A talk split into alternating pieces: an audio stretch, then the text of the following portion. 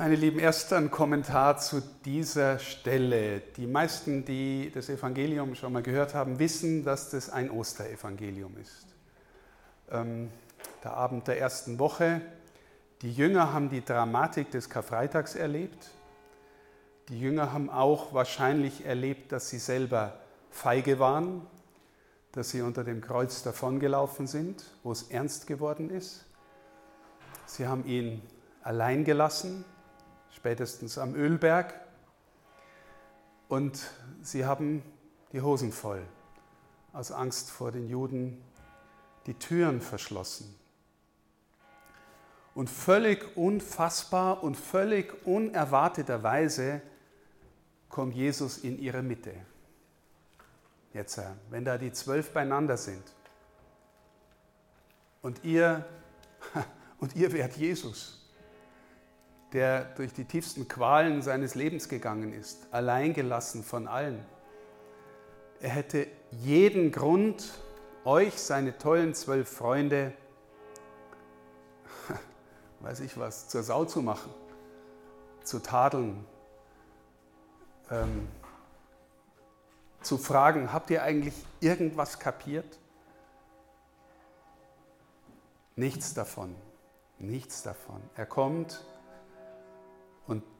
beiden Wörter oder das Wort, das er zweimal wiederholt, ist Friede sei mit euch. Friede sei mit euch. Wenn Jesus vom Frieden spricht, dann meint er ein Wort aus der jüdischen Tradition, das Shalom heißt. Wir haben auch das schöne deutsche Wort Friede, aber der Begriff Shalom im Jüdischen ist viel weiter, viel größer, viel tiefer. Der meint eine Art umfassendes Heil, einen, eine innere Zugehörigkeit zu Gottes Gegenwart, ein Hineingenommensein in eine heile und heilende Welt. Der Friede sei mit euch. So viel mehr als nur Waffenstillstand so viel mehr als nur die banale Rede, dass es ganz nett ist, dass wir jetzt wieder beieinander sind. Er wünscht den Frieden. Und, und zwar diesen Frieden als eine geistliche Wirklichkeit, die nur durch ihn und nur von ihm kommt. Er nimmt die, die Jünger dort hinein, auf dass sie innerlich gewissermaßen in seiner Nähe bei ihm zu Hause sind. In den Abschiedsreden vom Johannesevangelium hat er immer wieder davon gesprochen.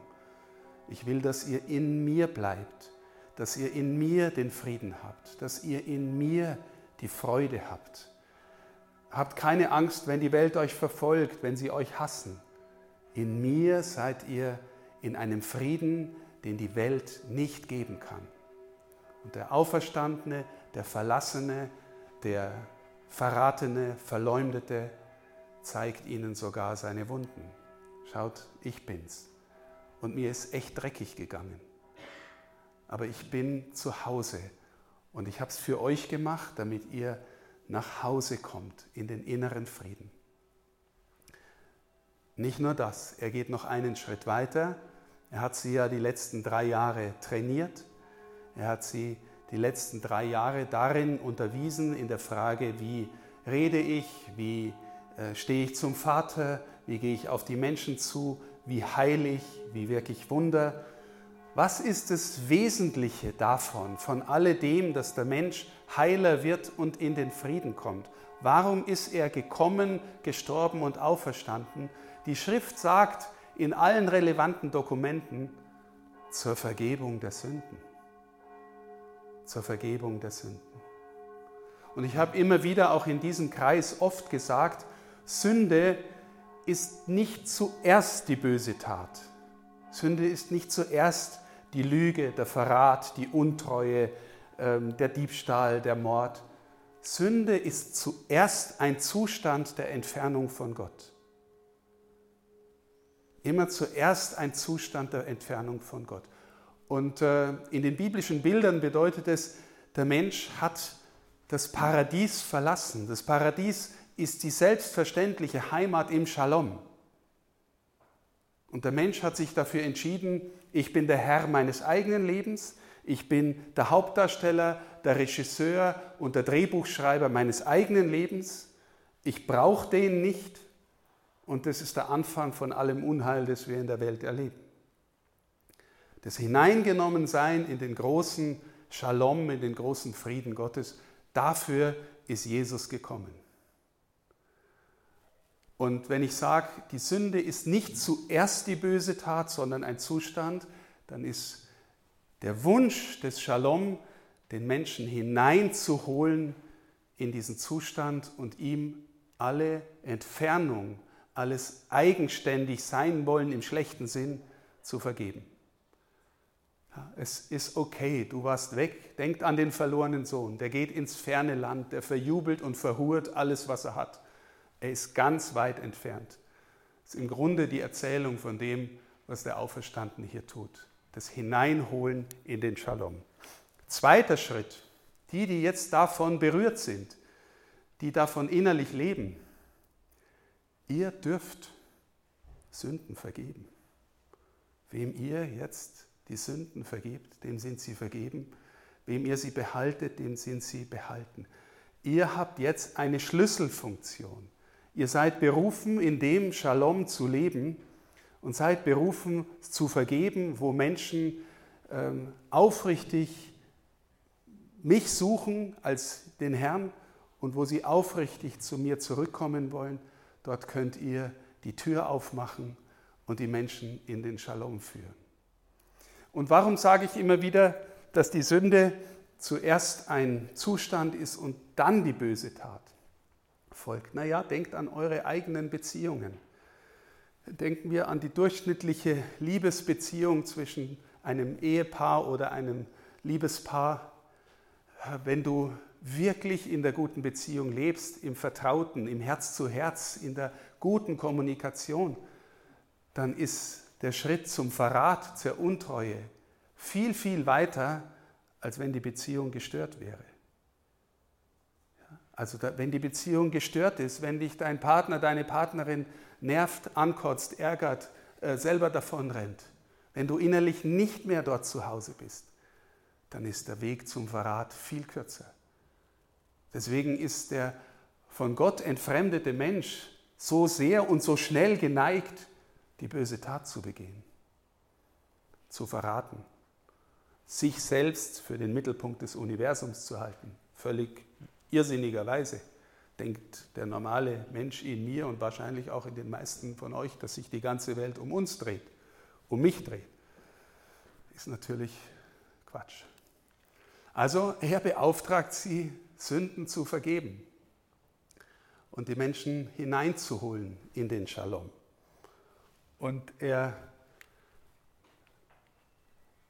haucht sie dann an mit dem Heiligen Geist. Also das ist quasi die Taufe der Apostel. Ne? Wenn ihr, wenn ihr euch fragt, sind die Apostel da auch? Ne? Jesus ist im Jordan getauft worden und nachher sind äh, viele Menschen auf den Namen Jesus getauft worden, auf den dreifaltigen Gott. Sind die Jünger auch irgendwo getauft worden? Das haben wir nicht berichtet. Hier haucht er sie an mit dem Heiligen Geist, empfangt den Heiligen Geist. Und es ist natürlich eine johannäische Anspielung auf den Anfang der Schöpfung, wo Gott den Menschen den Lebensatem einhaucht. Gott haucht den Menschen den Lebensatem ein und hier haucht der Auferstandene die Jünger an, dass sie teilhaben am neuen Leben, am Shalom Gottes. Ja, dass sie darin gewissermaßen beheimatet sind und Menschen sind, die andere einladen können, dort einzutreten in diese innere Wirklichkeit.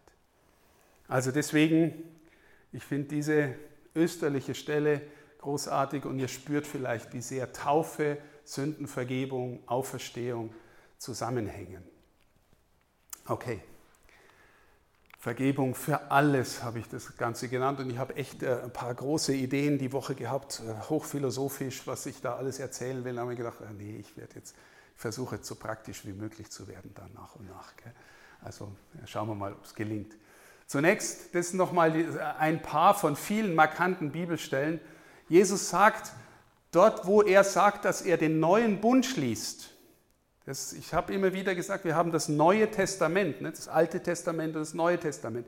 Wann spricht Jesus vom neuen Bund, vom Neuen Testament? Nur ein einziges Mal, er selber, dort, wo er das Abendmahl feiert.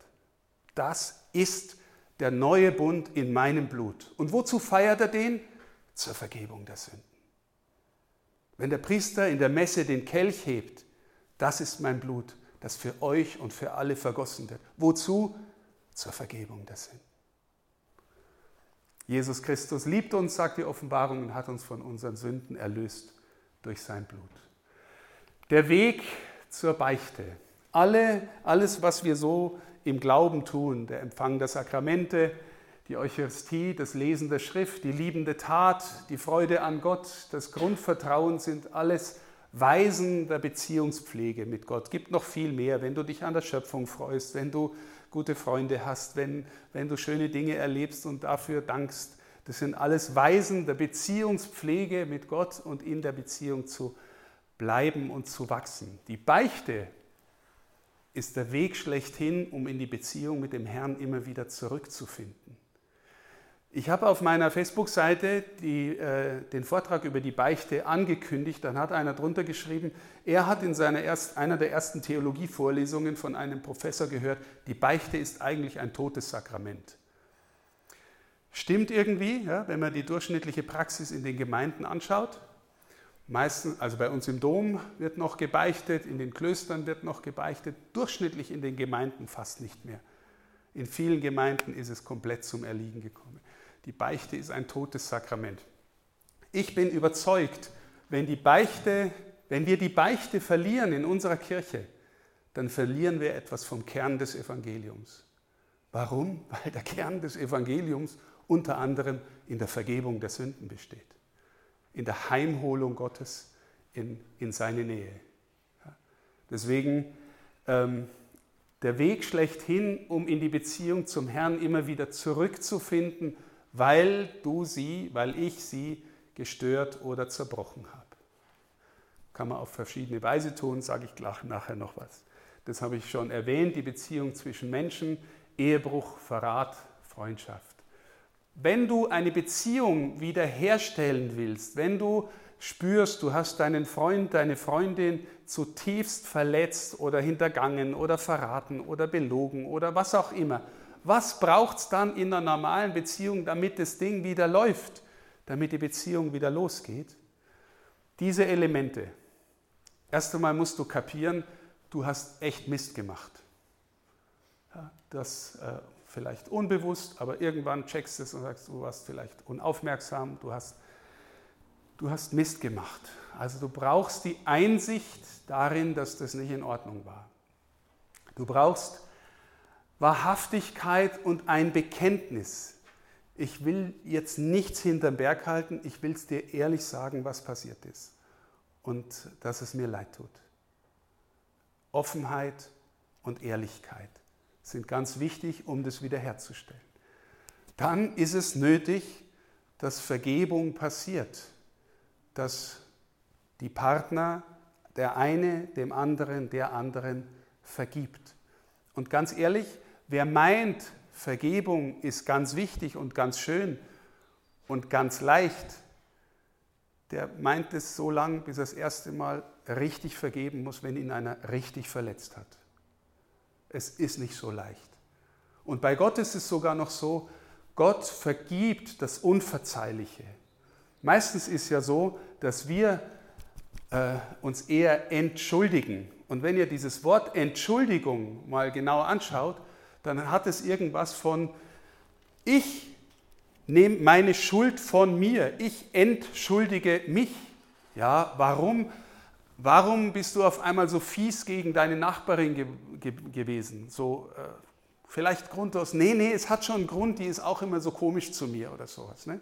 Also du suchst einen Grund für deine Bosheit, für deine, weiß ich was, Verachtung, was auch immer und entschuldigst dich dann und denkst dir, naja, so schlimm war es vielleicht gar nicht. Ich sage euch ehrlich, eine große Versuchung in, in meiner Beichte, ich kann ganz gut quatschen gell? und ich kann Und ich kann dann, äh, wenn du ein bisschen eine wendige Vernunft hast, dann findest du tausend Gründe, warum du jetzt gerade so ein mieser Typ warst. Du hast ganz viele Gründe und kannst dich dann in der Beichte mal eben schnell selbst entschuldigen und ziehst dann so eine Show ab, dass der Beichtvater am Ende sagt, boah, hast du ein feines Gewissen und bist du irgendwie differenziert im Nachdenken. Nee, ehrlich gesagt, ich bin auch manchmal ein Vollidiot. Und dann sage ich es auch oder es kostet mich echt was, aber ich sage es dann auch. Ja, weil meinst du, der liebe Gott merkt nicht, dass du dich gerade selber bescheißt? Der merkt's.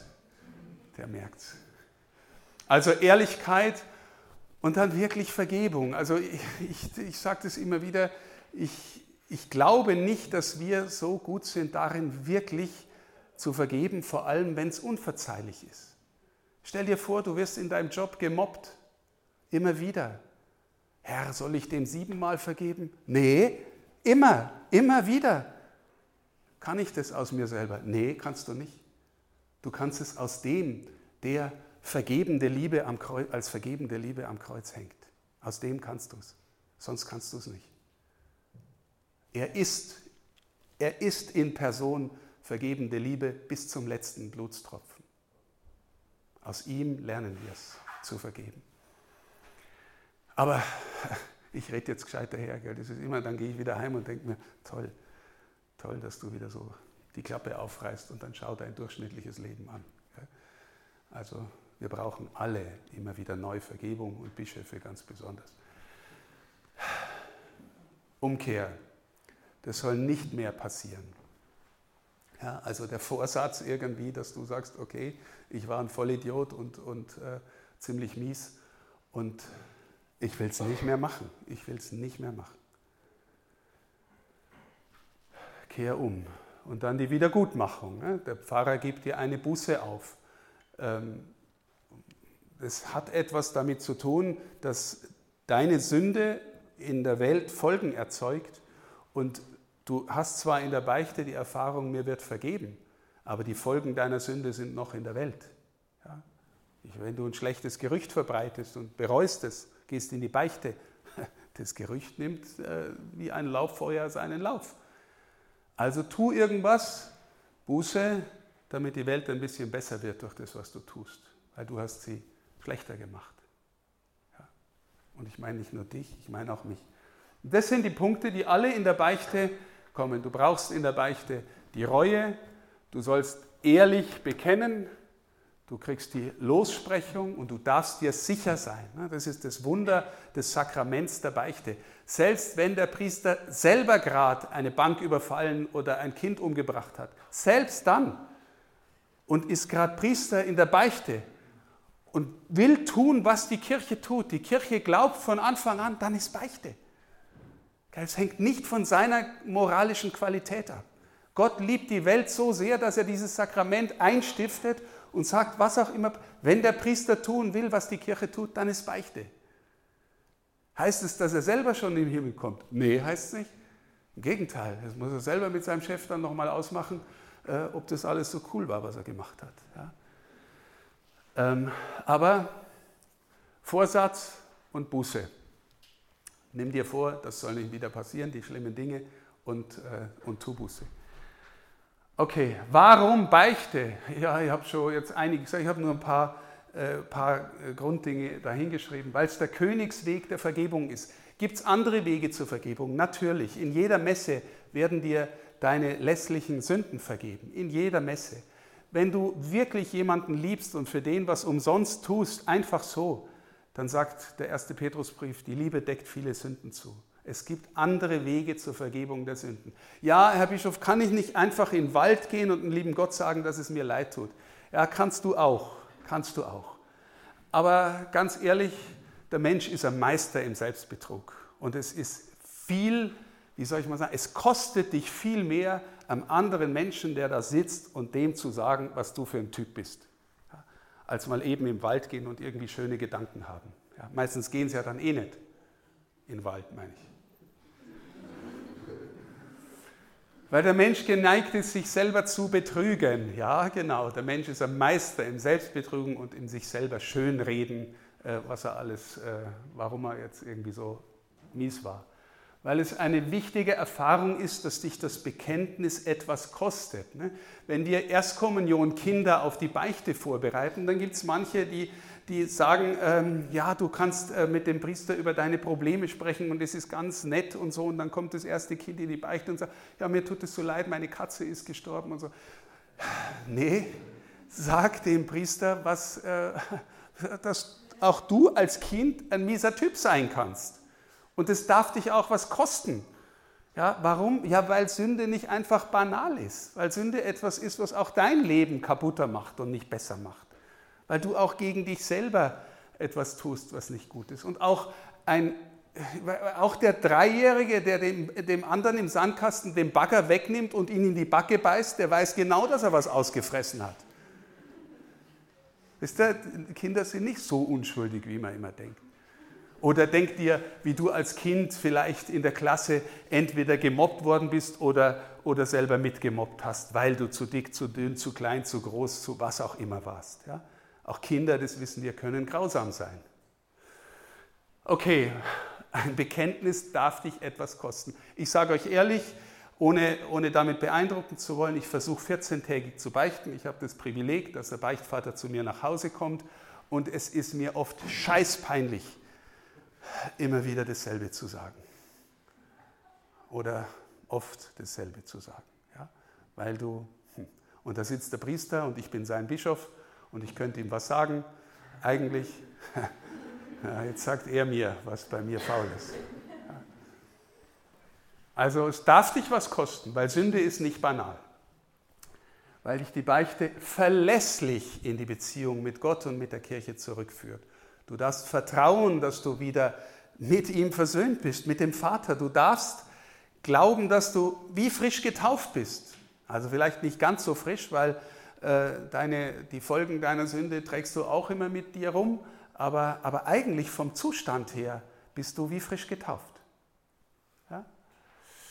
Weil es dich innerlich und äußerlich manchmal auch leichter macht. Wirklicher persönliche Erfahrung, wenn ich eine ehrliche, gute Beichte gehabt habe und wenn der Beichtvater auch noch ein gutes Gegenüber war, dann gehe ich raus und manchmal denke ich, ich kann fliegen, weil du leichter bist, weil es einfach schön ist. Ich kenne Leute, die regelmäßig beichten, vielleicht nicht so oft wie ich, weil dann ist es echt auch ein bisschen Routine manchmal, und die machen daraus ein Fest. Die fahren zu ihrem Beichtvater in die andere Stadt, äh, äh, gehen ausführlich beichten und, und leisten sich dann einen dicken Eisbecher, weil das Leben so schön ist.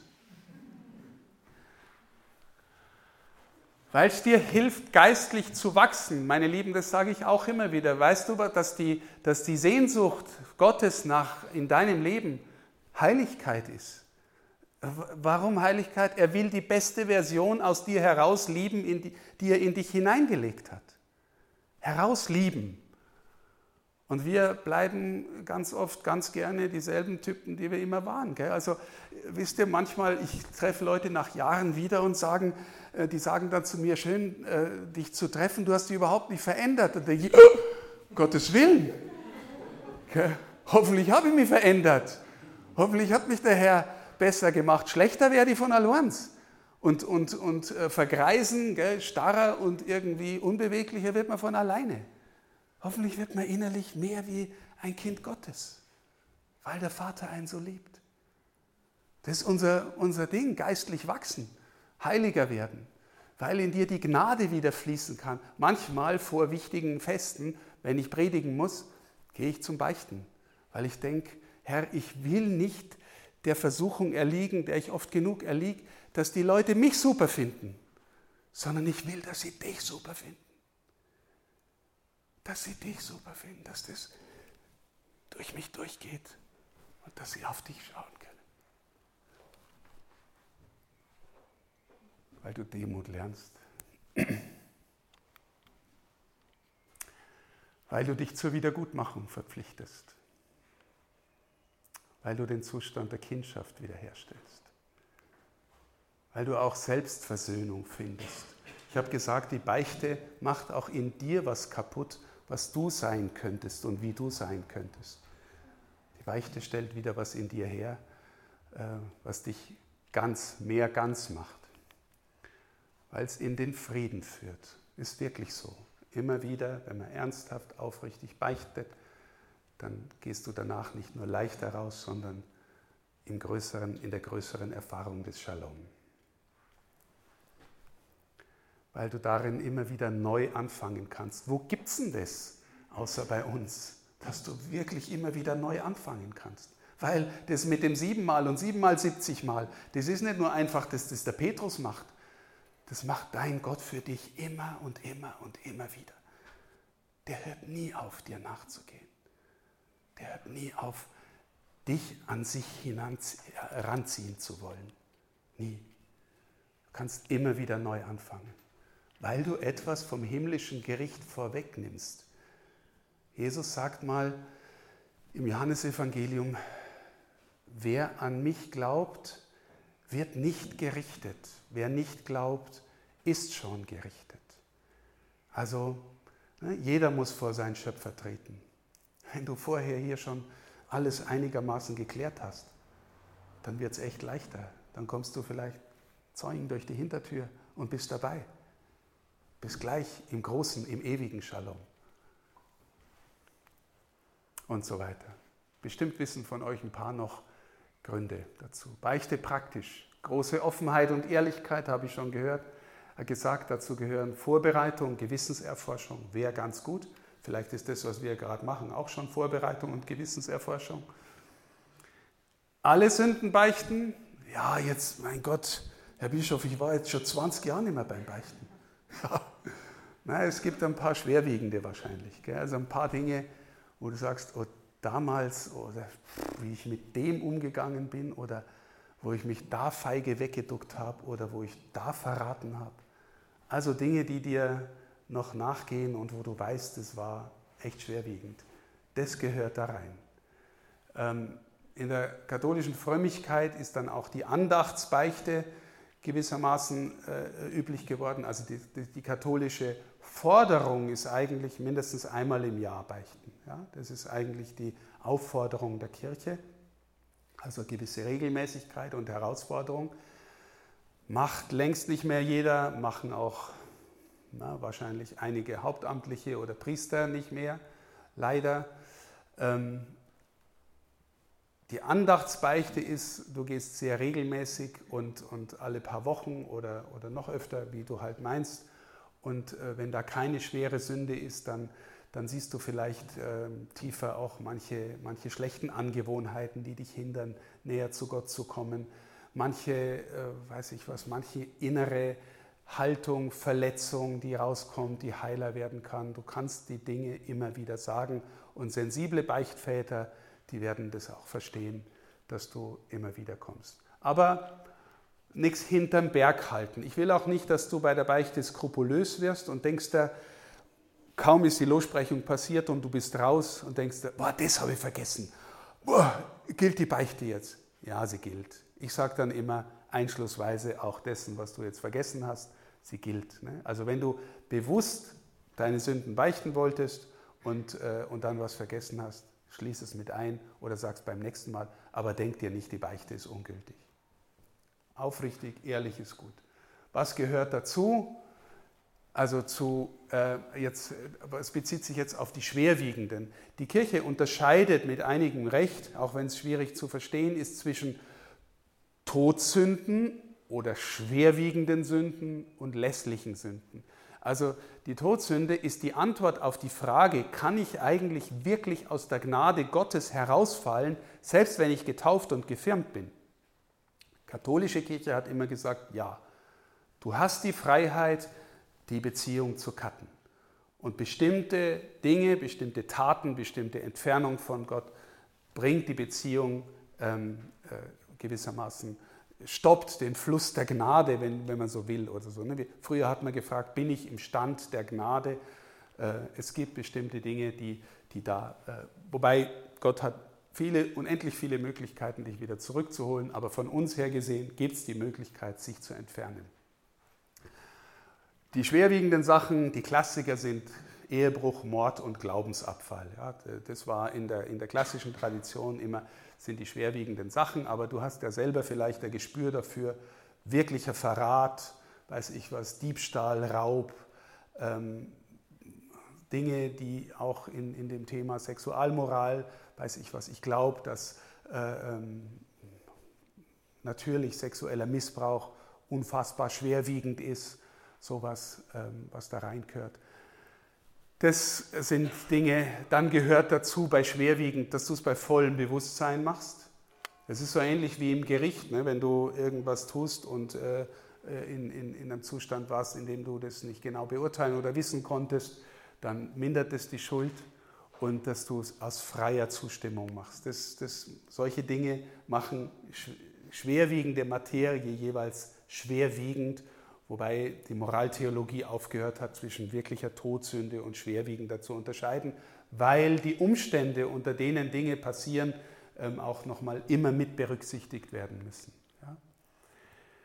Äh, wie bereitest du dich auf die Beichte vor? Diejenigen, die katholisch sind, haben ein Gotteslob und da stehen mehrere Beicht oder können sich in der Kirche eins ausleihen oder in die Kirche hineinsetzen und eins lesen. Ähm, da steht, stehen Beichtspiegel drin. Ähm, und da stehen Fragen entlang deines Lebens, die dir helfen, deine Gewissenserforschung zu machen. Du kannst aber auch zum Beispiel fragen, geh die zehn Gebote durch. Wie ist es mit der Verehrung Gottes? Wie ist es in deinem Verhalten dem Nächsten gegenüber? Weiß ich was, was da, also wie du den Katalog der zehn Gebote abgehen äh, äh kannst. Ähm, ich frage mich ganz oft, wenn ich mich vorbereite, wie ist mein, mein Leben gerade mit Gott, wie ist mein Gebetsleben, wie ist meine Achtung, Ehrfurcht vor ihm, wie ist mein Davonlaufen vor ihm und so weiter. Also wie, wie geht es mir mit ihm? Lebe ich die Beziehung? Bin ich da treu? Ähm, wie ist mein Verhältnis zu meinen Mitmenschen? Natürlich zu denen, mit denen ich am engsten lebe, aber auch zu den anderen. Wie ist meine innere Haltung? Gibt es Verachtung? Gibt es, äh, äh, weiß ich was, Misstrauen, gibt es äh, Dinge, die, die, die es mir schwer machen, mit anderen umzugehen und so weiter. Wie ist mein Verhältnis zu meinen Mitmenschen, zu mir selber?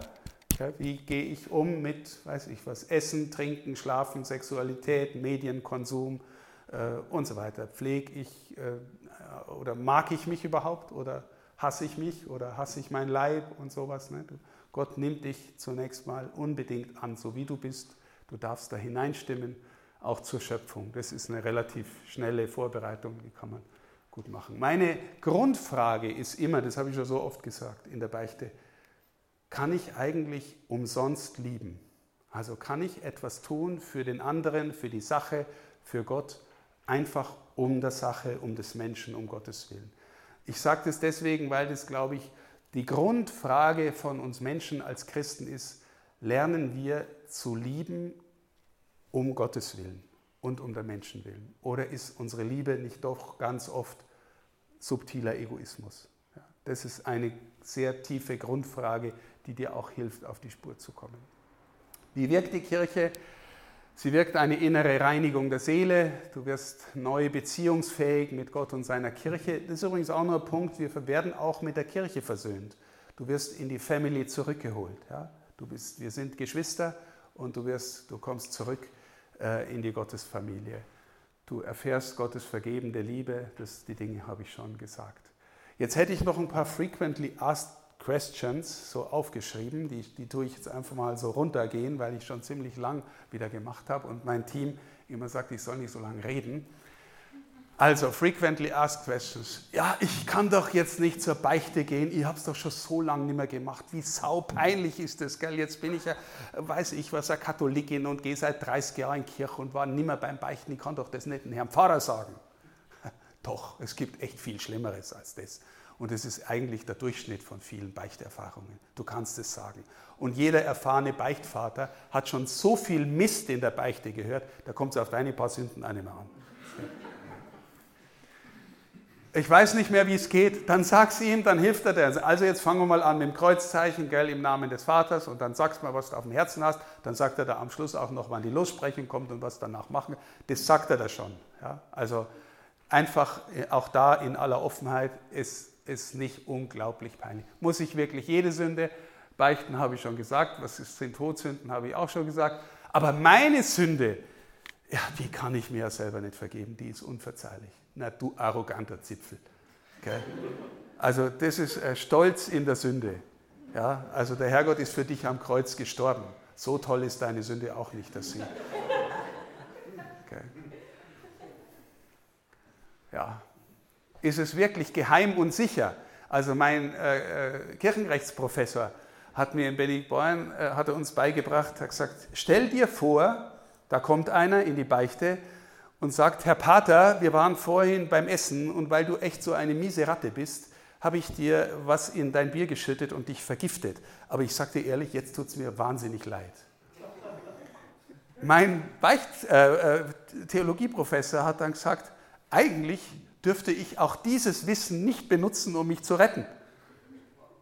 Du darfst von dem Wissen, also er hat es einfach nur gesagt, das ist natürlich ein konstruiertes Beispiel, so kategorisch gesagt, um, um deutlich zu machen, du darfst als Beichtvater dieses Wissen unter keinen Umständen verwenden.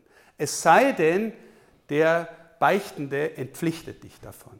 Das ist die Möglichkeit. Ja? Wenn du zum Beispiel jemanden, jemand beichtet dir einen Mord und du sagst, äh, du musst dich aber der Polizei stellen und, äh, äh und, äh, und er tut es nicht, dann kannst du eigentlich nichts machen, außer du kannst ihn vielleicht in der Beichte bedrängen und sagen, darf es ich machen, weil es geht echt darum, um Versöhnung und so weiter. Oder du kannst die Lossprechung verweigern, weil er es nicht gescheit bereut und so weiter. Aber, aber eigentlich ist der Beichtstuhl so sicher oder das Beichtgespräch, dass der Priester keine Verwendung mehr von dem Wissen machen darf. Ist manchmal echt nicht leicht, weil ich war oft mit jungen Menschen unterwegs und auch in Gruppen und länger und mancher hat dann bei mir gebeichtet. Gell? Und das Ding dann irgendwie außen vor zu lassen in vertrauten Beziehungen, ist echt oft nicht leicht. Aber man lernt es mit der Zeit und es äh, entfaltet sich auch eine innere Dynamik, sodass man die Dinge wirklich auch vergessen kann. Wenn ich nicht wirklich bereue, ja, die Kirche kennt die unvollkommene Reue und die vollkommene Reue. Unvollkommen heißt, ah, jetzt habe ich so viel Mist gemacht, ich komme in die Hölle und jetzt muss ich es beichten. Ja, also hm. die vollkommenere Reue, graduell, ist, ich habe wirklich gegen Gottes Liebe verstoßen und ich, ich möchte ihn wieder in der Beziehung, ich habe wirklich das Gute um des guten Willen nicht getan und versäumt. Spürt ihr, wo es um Beziehung geht und nicht die unvollkommene Reue dreht sich eher um sich gell, und will irgendwie ein Gesetz erfüllen, damit es irgendwie wieder rauskommt. Die Kirche hat immer gesagt, die unvollkommene Reue genügt auch für die Beichte. Ja, das ist, das ist auf, wir sind alle auf dem Weg und keiner hat vollkommene Reue insgesamt. Wenn der Beichtvater inkompetent ist oder moralisch fehlerhaft erscheint, habe ich auch schon darüber gesprochen. Ja?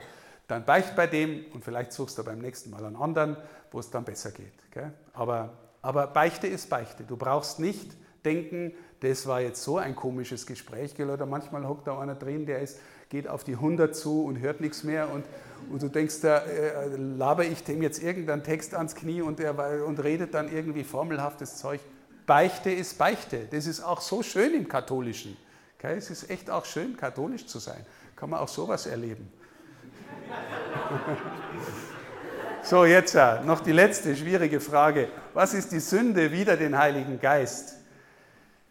Alle Sünden können dem Menschen vergeben, aber nicht die Lästerung wider den Heiligen Geist. Das ist echt eine knifflige Frage, weil, weil hm, der Johannes Paul II. hat in einem, äh, in einem Dokument über den Heiligen Geist mal geschrieben, wenn du also irgendwie innerlich kategorisch nicht bereit bist, irgendwie dir von Gott Vergebung zusagen zu lassen und darauf dich auch nur annähernd einzulassen. Ne? Weil der Herr ist vergebende Liebe und er schenkt seinen Geist dafür, dass wir aus der, aus der Vergebung leben lernen. Wenn du das kategorisch verweigerst und in dieser kategorischen Verweigerung stirbst, das könnte echt böse ausgehen. Das könnte böse ausgehen. Also so würde ich sagen, Sünde wieder den Heiligen Geist, weil Gott hat seinen Geist ausgegossen, um, um die Welt zu heilen, um das Antlitz der Erde zu erneuern, um jedes einzelne Herz zu erneuern.